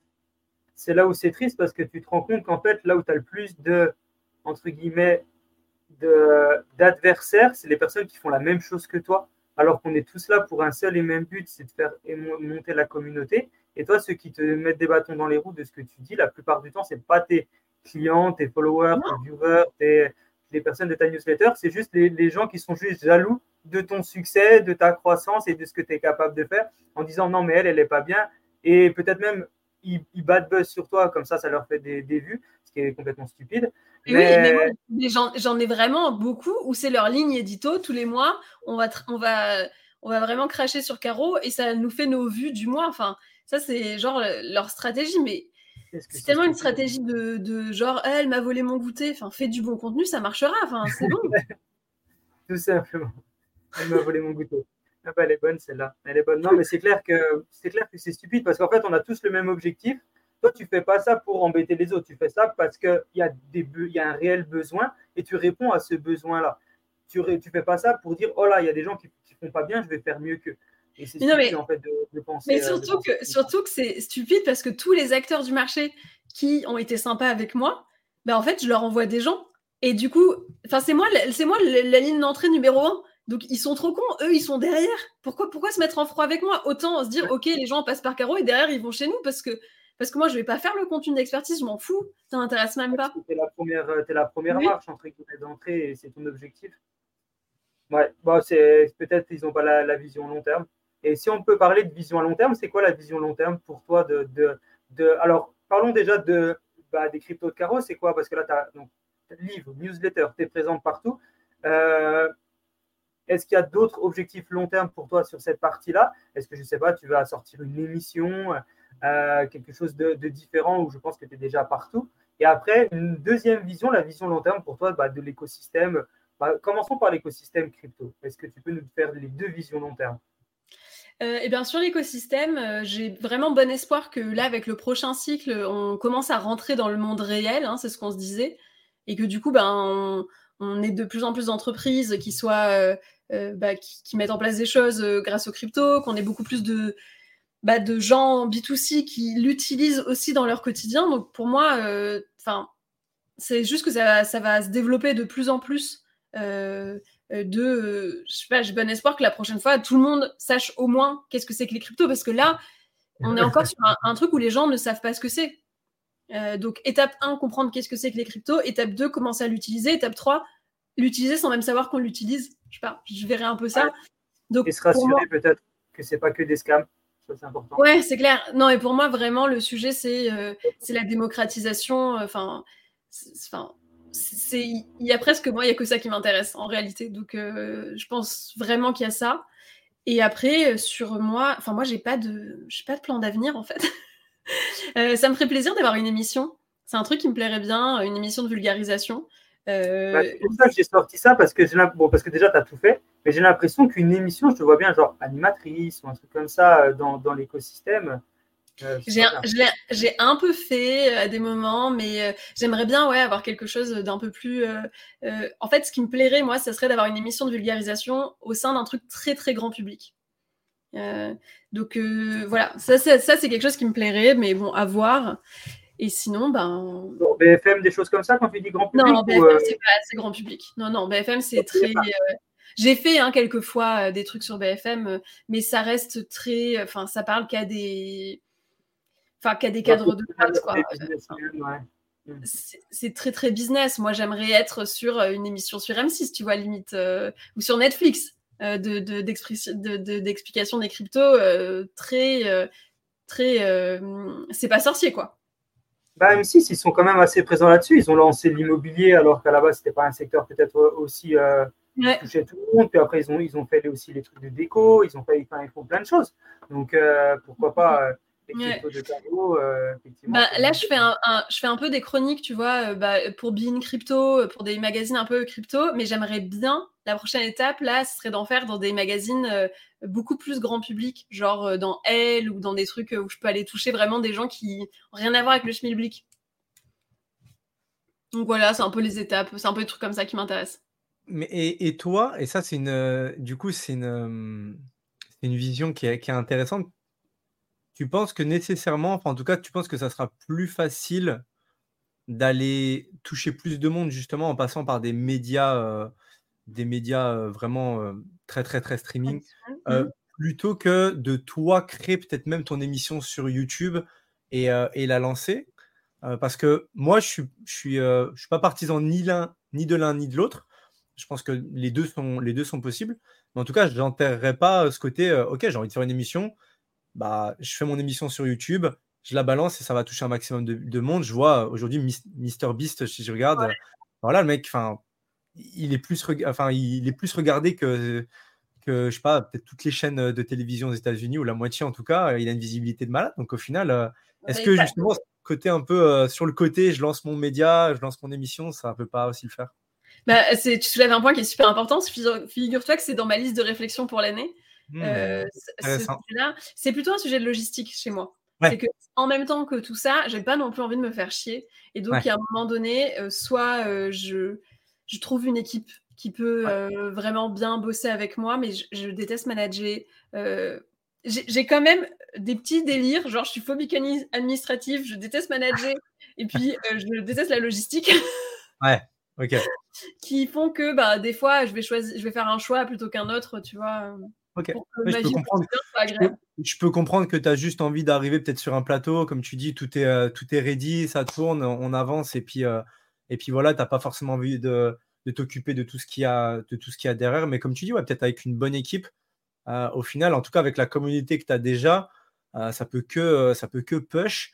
Et quand je vois aujourd'hui, au final, les gens, quand ils veulent aller chercher une information, ils vont quand même, ils vont quand même bah, sur YouTube, ça reste le deuxième, le, ouais, le deuxième moteur de recherche sur YouTube. Le troisième, c'est TikTok, oui. qui aussi est un peu présente. Donc, donc ouais, ça peut, être, ça peut être intéressant. Il me semble qu'aussi TikTok, il voulait promouvoir justement du contenu même plus long, beaucoup plus long, avec du 5 minutes, plus de 5 minutes, etc. Donc, oui, ouais, c'était leur plan, mais ça nécessite quand même de faire du contenu qui soit un peu plus professionnel que ce que moi je fais. Moi, je fais beaucoup de contenu amateur, enfin au sens tournage amateur. Euh, et ça, ça nécessite. Mais ça fait partie des sujets euh, que j'explore. J'ai des rendez-vous demain justement pour ces trucs-là. Ah. Euh, donc, ok, ok, ok. Ah, donc intéressant. Donc, ouais, il y, y, a quand même de. Donc, oui, tu, tu, vas voir un petit peu où, où ça t'amène au niveau de ta vision pour toi. Euh, mais en tout cas, ce qu'on qu'on note et ce qu'on ressent, c'est que tu as envie de faire encore beaucoup pour l'écosystème, tu as envie d'aider un maximum de, de gens, d'impacter un maximum de personnes à se mettre au crypto, euh, à mettre un pied dans le, dans le, dans le Web3. Ça, c'est vraiment c'est la mission qui t'anime euh, chaque jour, quoi, j'ai envie de dire. Oui, ouais, ouais, franchement. mais même, enfin, ça, c'est la, ça, c'est la belle façon de présenter les choses. La vérité, c'est que moi, je m'amuse beaucoup, que je trouve que le sujet est super intéressant et que je vois pas de manière plus fun que de euh, m'adresser à, enfin, à, cette cible-là qui me permet en fait moi de faire des choses de façon marrante, qui me plaisent et tout quoi. Oui, je pense que tu aimes aussi bien ta communauté et qu'elle qu'elle joue vraiment un grand rôle. Et justement, en parlant du rôle de, ta communauté, à quel point pour toi c'est crucial? Est-ce que tu aurais continué de faire ça si tu avais vu que la communauté ne te suivait pas? Est-ce que tu aurais quand même continué? Mais le fait que ta communauté euh, bah, voilà, te motive, te suivent, enfin vraiment est, là partout et on sait que c'est vraiment la base d'une communauté pour le développement d'une entreprise. Est-ce que à quel point c'est important pour toi C'est euh, entre le choix, le choix des deux. Euh, c'est primordial. C'est primordial. Ah, quand tu quand tu t'adresses à des gens, euh, si jamais les gens t'écoutent pas, ben en fait à un moment donné, c'est difficile de, enfin c'est difficile en fait de parler dans le vide. Donc euh, pour moi, tout repose sur le fait que les gens aiment ce que je fais et que et qu'ils me le disent et que ça les et que bah du coup ils continuent de consommer mon contenu et que et que voilà, enfin ça me donne l'impression de faire quelque chose de bien, d'être une bonne personne, de d'avoir un impact positif. Je je pourrais pas faire tout ça sans ma communauté quoi. Donc elle joue un rôle vraiment primordial dans, dans, dans ce que tu fais et ça te motive encore plus d'aller chercher, d'aller faire plus de choses, d'aller chercher des nouveautés, de voir un peu une vision. Même si tu as dit, j'ai pas une vision très lointaine, mais tu as quand même une vision sur ce que tu veux faire et la direction dans laquelle tu vas. Et ça, je pense que c'est quand même, euh, je pense que c'est vraiment super important. Quelles, est les, quelles sont les plus grosses ou la plus grosse leçon peut-être que tu as apprise dans le monde des cryptos? Est-ce que toi, tu as investi dans des projets sur lesquels tu as potentiellement perdu de l'argent? Bah, Ça nous est quasiment tous arrivé dans l'écosystème. Euh, quelle, quelle, leçon tu as appris? Quelle, Tu sais que tu as, eu, as dû avoir peut-être un peu plus de persévérance qu'ailleurs Hmm. Euh. Alors, j'ai absolument euh, déjà perdu de l'argent en crypto, comme tout le monde. Euh, et ce que ça m'a appris d'ailleurs, c'est un truc que je, répète très souvent à ma communauté, c'est que. parce que je pense que c'est un problème auquel moi j'ai été beaucoup confrontée et auquel sont beaucoup confrontés les gens qui sont pas geeks ou alors qui n'ont pas trop confiance en eux. C'est que on croit toujours que les gens savent mieux que nous et que nous on sait pas assez, qu'on comprend pas assez. Et il y a vraiment ce truc-là que j'ai appris qui est les, la majorité des gens ne savent pas ce qu'ils font. Il faut pas prendre pour argent comptant ce que va te dire quelqu'un qui a l'air de mieux savoir que toi. Vraiment sur ce truc-là de remettre en question l'information toujours et de, se faire confiance, de d'essayer de chercher soi-même euh, les infos, ça me semble être mais essentiel. Enfin moi, la première fois que j'ai perdu de l'argent, c'est parce que j'ai écouté un pote qui avait l'air d'être plus compétent que moi. Je l'ai cru sur parole et j'avais pas assez de compétences pour vérifier ce qu'il me disait. Et ça m'allait bien cette position de personne qui sait pas, qui écoute quelqu'un qui sait. Et en fait, après, quand j'ai perdu de l'argent, j'avais la haine contre lui, alors que c'était pas sa faute. Enfin, il y a un moment donné, c'était ma propre responsabilité d'être assez compétente pour comprendre bah, ce qui se passe et pour faire les bonnes analyses. Donc, il y a beaucoup euh, ce truc de responsabilisation euh, de soi-même et de, ouais, juste pas croire que euh, quelqu'un qui va utiliser du jargon compliqué, il est forcément plus au courant que toi c'est pas très vrai dans ce secteur, je trouve. Enfin, il y en a où c'est le cas, mais c'est pas pour autant que qu'il faut écouter ce qu'on te dit. Quoi. Donc, si tu avais un conseil à donner une, par rapport à une leçon que tu as apprise, c'est bah, écoute-toi un peu plus, peut-être renseigne-toi un, petit peu mieux. C'est pas parce que la personne d'à côté a l'air de mieux s'y connaître qu'elle s'y connaît vraiment. et fais tes propres analyses pour être sûr de ne pas tromper. C'est vraiment, c'est fait en, en sorte d'être assez compétent pour pouvoir challenger les conseils qu'on te donne. De ne jamais rien prendre pour argent comptant. C'est-à-dire, si toi, tu me dis, euh, bah, moi, je pense ça du secteur, je peux le prendre en note et réfléchir à si moi, je pense ça du secteur et pas partir du principe que je pense ça parce que toi, tu as l'air d'être plus compétent que moi. C'est plus ça, parce que ça te coûte de l'argent en crypto si tu fais confiance aux gens. Donc, euh, avec la avec, euh, forcément, ça coûte deux fois plus, voire trois fois plus. Ok, d'accord. Et est-ce que est-ce qu'il y a des, des écosystèmes dans pas forcément que dans le monde des cryptos, mais aussi dans le monde du Web 3 que tu suis, que tu, que tu apprécies Je ne sais pas si tu es dans le monde du gaming, est-ce que peut-être le monde du métaverse? Tu parlais un petit peu de la tokenisation, c'est un secteur que, que l'on fait beaucoup. Euh, sur lesquels on est assez présent avec, avec Lupo. C'est, mm. Toi, tu, tu penses qu'à part le, le, domaine des cryptos, dans le monde du Web3, euh, la tokenisation, c'est, c'est quelque chose, il y, a, y a un gros avenir? Ah bah oui, oui. Enfin, moi, je dis crypto parce qu'en fait, je parle euh, à des noobs qui savent pas de quoi on parle. Et donc, crypto, c'est le seul mot qu'ils connaissent à peu près. Mais euh, on, s'entend que, que c'est juste une appellation marketing pour se faire comprendre euh, du grand public. Et que, en fait, ce qui m'intéresse, c'est tout l'écosystème, tout ce qui a trait à la blockchain de près ou de loin, la tokenisation, le Web3 et compagnie. Hein. c'est vraiment tout l'univers. Et après, est-ce que j'ai un secteur auquel je crois en particulier? Franchement, je sais pas. Euh, franchement, je sais pas. Je trouve que tout est intéressant, tout est nouveau, tout est intéressant. Donc, euh, je, je me tu sais, je suis un peu comme euh, un petit être émerveillé face à tout ce qu'il y a, je dirais plutôt. mais non, je sais, autrement, je sais pas te dire. Ouais, tu veux pas aussi en mettre en, avant plus un que les autres, dire bah si je dis lui, il y a mon pote à côté, il va dire ouais mais moi tu m'as pas dit la même fois sur ton podcast. Donc il faut aussi savoir quand on a une grosse communauté comme la tienne que chaque mot compte, chaque information euh, peut être reprise et multipliée par mille, donc faut vraiment faire attention. Mais c'est vrai que c'est un très très gros écosystème et il y a tellement plein de choses à, voir. Et après, c'est aux gens aussi de se, renseigner et tout ça. Mais, et, et, dans, le mode, dans le monde de la, de la crypto, donc toi, j'imagine que tu investis, que tu es présente euh, dedans. Euh, et, actuellement, tu, tu, as une vision long-termiste dans, dans, dans les cryptos, c'est-à-dire que toi, tu mets un petit peu d'argent tous les jours dedans, euh, ou tous les mois, un petit peu comme un DCA, ou tu attends euh, que ça soit le plus bas, ou tu attends que ça soit le plus haut pour ressortir, euh, sans vraiment faire de conseils en investissement, parce que ce n'est mmh. pas du tout l'objectif. Comment toi, tu, tu as de, la vision dans le monde, dans le monde des cryptos et comment, comment tu, tu gères cette partie-là? Imagine, on découvre qu'en fait, j'investis pas du tout en crypto et que j'y crois pas du tout. Mais si, je rigole. Euh, alors, ma vision, alors je peux totalement vous la partager. Hein. Euh, donc, moi, alors je crois absolument aux crypto sur le long terme, mais je crois aussi à la puissance d'avoir de la trésorerie. Et donc, moi, je fais des plans d'investissement par cycle. Euh, donc, je fais pas vraiment un DCA parce que, comme franchement, je suis confrontée aux crypto tous les jours. donc, je Enfin, moi, clairement, j'ai mis beaucoup plus en janvier euh, quand les cryptos étaient hyper basses que ce que je mets maintenant, euh, parce que moi, je vais définir euh, par cycle quelle est la trésorerie que je veux investir. et ensuite, je répartis et j'essaye de l'acheter au meilleur prix par rapport à, aux possibilités de, de, là où j'en suis dans le cycle. Et après, je fais mes hypothèses de revente dans le cadre du cycle. Donc je, je, sors, en fait, je sors de la trésorerie à chaque, à, chaque cycle que je réutilise aussi en partie pour réinvestir ensuite. Donc, j'ai une vision long terme, mais euh, moi, je suis pour prendre du cash. c'est la priorité. Et sans nous dire dans quoi tu investis, parce que ce n'est pas l'idée, mm. dans combien de, bah, de crypto-monnaies tu, as un petit peu d'argent de, Est-ce que tu as un visuel là-dessus? Est-ce que c'est ouais, bien sûr. Trois, une dizaine? Ouais, j'ai une, je vais te dire une vingtaine de cryptos euh, dans lesquels j'investis. Je crois qu'en réalité, c'est plutôt 30. Euh, ah, ben, c'est pas plus, c'est pas plus intelligent que ça, hein, parce que ça me demande vachement plus de travail pour euh, suivre mon plan d'investissement. D'ailleurs, ceux qui écoutent ça, je vous recommande pas de le faire.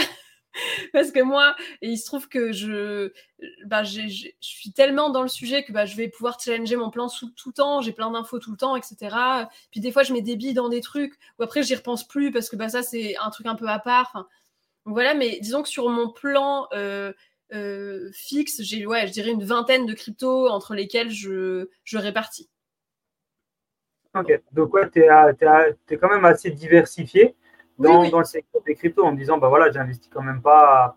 Oui, alors. Sur une, je suis très diversifiée euh, parce que tu vois, j'ai un plan qui comprend euh, bah, des cryptos sûrs, des cryptos euh, un peu plus, un, peu moins stables et puis des cryptos volatiles. Enfin bref, j'ai évidemment une répartition de portefeuille qui est claire, mais en revanche, 80% de mes investissements en tout sont en crypto. Genre clairement.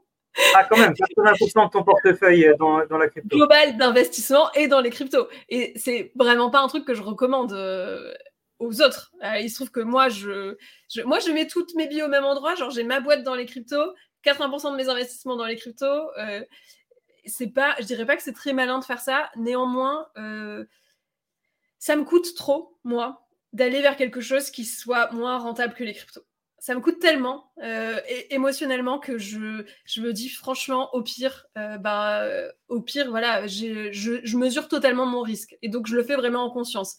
Maintenant euh, je pense qu'il faut quand même être faut quand même être un peu solide pour se dire ce genre de choses. J'aimerais pas qu'il y ait des gens qui qui, qui m'entendent dire ça et qui disent oh, moi aussi je vais faire pareil alors qu'ils se rendent pas bien compte de tous les tenants et aboutissants quoi c'est un peu ça. Faire le 80-20 en disant 80 dans les cryptos parce que c'est comme ça que Caro elle fait. je, comprends, je comprends ce que tu veux dire? Et c'est quoi le 20% Tu peux nous dire C'est quoi? C'est l'IMO?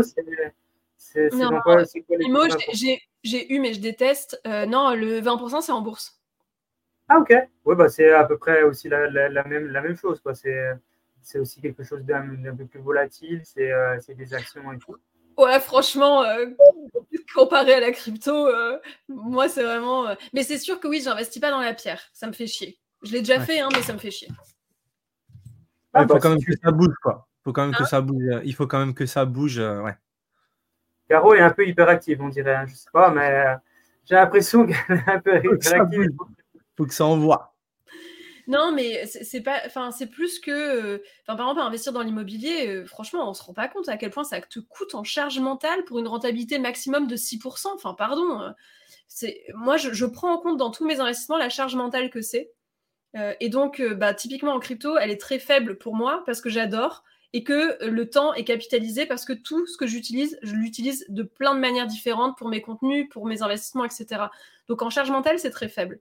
en revanche, en immobilier, gérer des relations avec un notaire, euh, trouver, des, trouver des locataires, gérer des fuites de je sais pas quoi, euh, des baisses de prix de marché, alors que je trouve que c'est il y a rien de plus chiant. Ah, par contre, j'ai resté dans l'immobilier tokenisé, hein, mais bon, ça reste en crypto. Euh, mais ça, me coûte trop en charge mentale comparé à la rentabilité faible que c'est, quoi. Ah, c'est sûr. Je comprends, je comprends ta vision par, par rapport à ça. Et, et aussi, on dit que c'est toujours on dit toujours que c'est bien de se diversifier, mais il faut savoir se diversifier dans des choses qu'on apprécie, qu'on comprend et qu'on aime. Parce que si c'est se diversifier en se disant, bah, j'ai mon pote, il fait ça, je vais faire aussi, mais j'aime pas, j'apprécie pas, je comprends pas, puis à chaque fois qu'il y a une baisse, bah, en fait, c'est plus un poids qu'un mm. avantage, bah, autant pas le faire. Non, ça, c'est sûr. Et, et, quand, tu, quand tu parles euh, aux gens au jour d'aujourd'hui, ta communauté, euh, avant, quand tu as commencé dans le business, c'était beaucoup du, de l'entreprise, donc du B2B. Maintenant, c'est mmh. beaucoup plus euh, des particuliers. Hein. Tu as, des entreprises quand même qui te contactent, qui te, qui, te demandent des conseils, qui te demandent de faire des cours. Comment, comment ça se passe? Euh, Alors, j'ai quelques conférences, euh, ouais, mais j'accepte de moins en moins parce que le coût investissement, rentabilité n'est pas très bon, je trouve. pour moi, mais j'en ai et sinon je vais avoir. Enfin, en fait, j'ai quand même enfin, on n'y pense pas, hein, mais genre, il y a plein de gens qui bossent dans des entreprises de la finance euh, et euh, même de la enfin, startup tech qui sont dans ma communauté. Et donc, du coup, de fait, je vais avoir des demandes comme ça. Et sinon, mes relations en B2B, elles sont plutôt avec les sponsors. Parce que comme j'ai un business model qui va être euh, d'un côté B2B, de l'autre côté B2C, ben, j'ai quand même des relations avec des entreprises qui vont voilà, payer pour avoir des, des publicités dans mes contenus. Et même les, gens qui viennent de la finance, les banques, tout ça, je pense qu'ils ont aussi besoin de, personnes qui apportent bah, des conseils, de, la vulgarisation de cet écosystème. Et oui, oui. Des, fois, j'ai des, dingueries hein, qui m'arrivent. J'ai genre, euh, genre euh, un, mec euh, au, service des, au service des impositions euh, à Paris, quoi, euh, qui, euh, qui, me dit bah oui, en fait, tout mon service, on est abonné à ta newsletter parce que on essaie de comprendre comment ça marche, rapport à, la à la flat tax par rapport aux crypto. J'étais là genre ah ouais d'accord, ça me retombe dessus un jour ce truc. Donc si j'ai quand même des trucs un peu, un peu marrants, quoi, de gens qui utilisent mon ah, contenu. dans tous les cas, comme tu as dit, tu étais la, la première marche. Et c'est pas parce qu'on vient du monde de la finance ou on vient du monde des startups qu'on connaît forcément l'écosystème des cryptos. Euh, mm. Dans tous les cas, on tombe tous un jour à, apprendre et on commence tous par, par, quelque, par quelque chose. Et du coup, c'est un petit peu comme ça que tu, as, tu as, aussi démarré les cryptos avec des gens que tu as croisés tout au début. Tu nous, expliquais que tu as croisé dans un, dans un genre d'incubateur et voilà, ils, se lançaient là-dedans et tu les as pris pour des gens qui étaient complètement à côté de la plaque. Après, bah, tu t'es intéressé, tu as dit oh, c'est cool, c'est une super technologie, puis tu as fait évoluer. Euh, tu fait évoluer ça. Et puis maintenant, ton regard là-dessus sur euh, bah, l'ère du numérique et les cryptos, c'est que bah, voilà, tu, mets une bonne partie de ton investissement dedans, tu y crois, tu te dis, bah, voilà, sur du long terme, ça y va. Moi, j'ai 100% de mon business et de mon business model qui est dessus. Est-ce que tu as envie de faire de créer d'autres entreprises? Parce que tu viens du monde de la startup, donc souvent, en plus, tu as l'air d'être quand même hyper actif, souvent on a mis l'idée à la seconde. Est-ce que, est que tu t'es dit, OK, je vais lancer un, un autre business qui n'a rien à voir, avec, euh, avec les cryptos. Est-ce que tu t'es dit, bah, je vais lancer un business avec les cryptos, mais peut-être plus sur, euh, je sais pas, du NFT, sur, sur, hmm. euh, bah, sur de la tokenisation? Est-ce qu'il est qu'il y a d'autres d'autres business que, qui, te titillent, qui, te titillent pardon? En fait, je suis très fidèle et là, j'adore ce que je fais, j'adore la manière dont je le fais, j'adore les possibilités que j'ai. Du coup, je suis pas, je saute pas d'une idée à l'autre comme ça en me disant je voudrais faire ça qui n'a rien à voir et ça qui n'a rien à voir. Pour l'instant, je, franchement, j'ai jamais, enfin, j'ai lancé quand même plusieurs business et j'ai eu des belles réussites dans ma vie professionnelle, mais la vérité, c'est que j'ai jamais eu un business qui marche aussi bien que ça et avec autant de possibilités de croissance. Et du coup, j'ai ça m'arrive même jamais de me dire ah tiens je ferais bien autre chose que ça. Pour l'instant je là je suis à fond dans, euh, dans mon histoire d'amour avec ma boîte quoi et euh, je sais pas du tout passé la lune de miel quoi. Ok. Bon bah c'est bien. Ouais puis enfin c'est ce que tu disais aussi c'est l'harmonie aussi. C'est-à-dire que tu as une boîte qui fonctionne, mais euh, aussi tu te les matins, tu te, tu te réveilles, tu as le smile, tu as la patate, ça se ressent. Donc c'est aussi ça, c'est aussi ça l'harmonie, l'harmonie à trouver pour que pour qu'on se sente bien parce que c'est cool de, de, faire des boîtes qui marchent et qui sont rentables, etc. Mais c'est clair que quand tu peux le faire dans des domaines que tu apprécies, euh, que ta place dans l'entreprise, ça soit où, tu arrives à, comme tu nous as dit, tu arrives à enlever tout ce mmh. que tu n'as pas envie de faire pour juste faire tout ce que tu as envie de faire, ah, j'ai envie de dire. Euh, ouais. Après, je ne sais pas hein, où je serai dans 5 ans. Mais, euh, ah, ça. mais pour l'instant, j'adore, quoi. dans 5 ans avec un BTC à, à 1 million, de toute façon, euh, ouais, c'est sûr que personne ne sera, personne ne sera. Ah, c'est clair. Moi, je vous écrirai depuis mon penthouse. Bah, c'est le, minimum qu'on te souhaite, Caroline. C'est le minimum qu'on te souhaite. On est, on est gentiment à la, à la fin du, du podcast.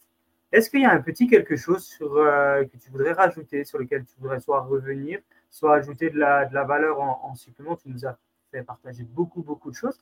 Est-ce qu'il y, y a, quelque chose d'autre que tu veux, que tu veux partager? Un petit mot de la fin? Un petit mot de la fin. Alors attendez, je vais chercher un truc parce que j'ai, il n'y a pas longtemps, et, je pense vous c'était pareil, hein, mais moi quand j'ai écrit mon, mon, dernier bouquin là, j'en pouvais plus à la fin et j'ai jamais relu en fait. Et genre la dernière fois je suis tombée sur un truc que j'ai écrit et je me dis putain c'est si vrai, il faudrait que ça définisse le secteur. Attendez, je vais vous dire. Allez, avec plaisir. Ça dit. Enfin, ça dit, c'est ce que j'ai dit, du coup, mais je suis trop d'accord avec moi-même. Oui, c'est moi. Donc, j'ai écrit Et si, quand on te demande pourquoi tu t'intéresses aux crypto, au lieu de répondre pour gagner de l'argent, même si c'est vrai aussi, tu répondais parce que c'est en train de changer notre monde. Oh. C'est pas mal, hein? C'est un, très, un très très beau mot de la fin. je suis d'accord. Très belle odeur aussi, donc. Euh, ah non, c'est très très belle. Trop cool. Bah, montre-le, montre-nous le livre là, justement, pour que les personnes qui. Voilà. Trop bien. On mettra de toute façon en description, euh, évidemment, le lien vers, euh, vers ton livre, vers, vers tous tes réseaux pour les, les personnes qui veulent te suivre. Avec grand plaisir pour les personnes qui, euh, qui veulent comprendre facilement cet écosystème et qui n'ont pas envie d'entendre du jargon, qui n'ont pas envie d'entendre des choses, des choses barbantes. Caro, elle met du elle met de l'énergie, ça se ressent. Et, on vous invite tous à aller, à, aller découvrir. Elle a une newsletter, ce qui est canon aussi, dans, laquelle elle en sort une par semaine parce qu'elle met toute la semaine à l'écrire, parce qu'elle met beaucoup d'énergie, parce qu'elle met beaucoup d'énergie dedans. Elle, voilà, vulgarise vraiment plein, plein de choses, comme on vous l'a dit. Donc, c'est le moment d'aller, d'aller voir un petit peu plus ce qu'elle fait et vous allez être conquis, on en est sûr. Merci les gars pour l'invitation. Avec grand plaisir. On se dit à très bientôt, en tout cas, pour un épisode de Talk Talkers. Avant de nous quitter, un rappel essentiel pour celles et ceux d'entre vous qui envisagent de franchir le pas vers la digitalisation de leurs actifs. Que vous soyez à la tête d'une entreprise innovante, propriétaire d'un bien immobilier ou tout autre actif à la vente, nous sommes ici pour vous accompagner dans la tokenisation de ce dernier grâce à notre technologie et notre expérience. Rendez-vous sur le lien dans la description de ce podcast pour découvrir comment nous pouvons transformer votre vision en réalité. Encore une fois, merci d'avoir été avec nous aujourd'hui. N'oubliez pas de vous abonner et de partager ce podcast autour de vous si vous avez apprécié notre contenu. Restez à l'écoute pour plus d'épisodes de Talk Talkers où nous continuerons à explorer le Web 3.0. A très vite